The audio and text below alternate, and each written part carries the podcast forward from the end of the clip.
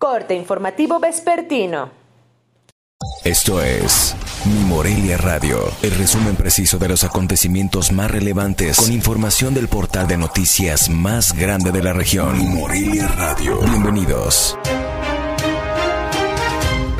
Este 30 de abril de 2021, estas son las noticias. El próximo martes se discutirán los lineamientos para la posible apertura del Estadio Morelos, indicó la secretaria del ayuntamiento, Mónica Erandia Ayala García.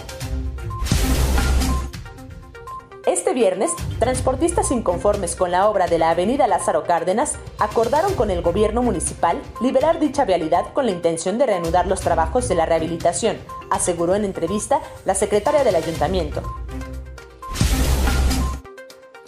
El titular de la Secretaría de Bienestar en Michoacán, Roberto Pantoja, aseguró que no obstante que disminuyó la afluencia en los centros de inmunización a los adultos mayores instalados en distintos puntos del estado, se mantendrá la programación establecida para el suministro de la segunda dosis de la vacuna Pfizer.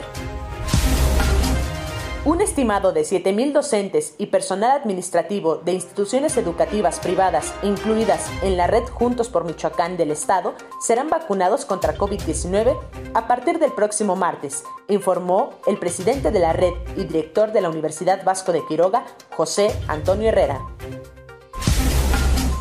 En el último trimestre de 2020, Michoacán tuvo un incremento de 2.4% en el indicador trimestral de la actividad económica estatal, con cifras desestacionalizadas respecto al tercer trimestre de ese año. Michoacán es el tercer estado productor nacional de frambuesa, solo por debajo de los estados de Jalisco y Baja California. En la entidad, nueve municipios producen 23.384 toneladas, las cuales se cosechan en una superficie de 1.282 hectáreas, lo anterior de acuerdo con cifras oficiales del Sistema de Información Agroalimentaria y Pesquera. Informó desde Morelia, Michoacán, Cintia Arroyo. Esto fue Mi Morelia Radio. Te invitamos a que estés siempre bien informado. www.mimorelia.com Mi Morelia Radio. Hasta la próxima.